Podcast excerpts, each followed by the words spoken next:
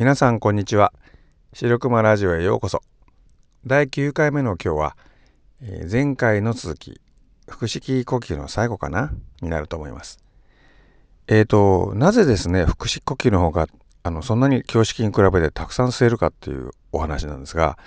あのイメージがね難しいかなと思うんですよね。皆さん肺っていうとね体のどの部分まであると思います？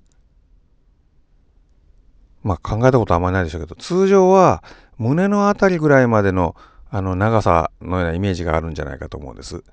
ただね、あれはね、体の前半分なんですよ。で、体のね、後ろ半分っていうかな、後ろ姿から見てみると、実はですね、腰の近くまでね、あるんですよ。で、腰の近くまで長く伸びているのが肺であって、その長い肺を、えー、下に引っ張るから、腹式呼吸はたくさん息が入るってことになるんですね。えっ、ー、と、ちょうどですね、肩からのタオルをかけてる感じで、タオルのあの前3分の1を前にかけて、後,、えー、後ろ3分の2をね、背中側にかけてるイメージって言えばいいんですか？肺は前が3分の1、後ろが3分の2ぐらいのぶら下がり方をしているということを分かってると、今の話よくわかるんじゃないかなと思います。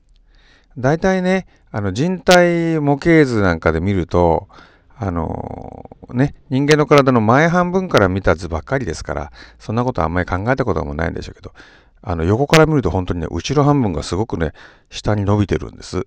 あの、人体の模型、あの、絵じゃなくて模型ね、模型を見る機会がある人はイメージが湧くと思います。後ろ半分の肺はとっても、えー、長くなります。ですから、私が腹式呼吸をしているところを子供に背中を触らせると、背中の半分以上下までですね、息吸った時にわーっと膨らむので、みんなわーって言って驚きます。で、あのー、自分でもできるんでやってみてくださいね。腹式呼吸ができるようになった人は、あのー、腰に手を当てて、あの偉そうにえっへんっていう状態ですね。腰に手を当てた状態で腹式呼吸をしてみてください。そしたら、あの背中側がすごく広がるのがよくわかると思います。はい。今日は腹式呼吸のまとめになります。それではまた。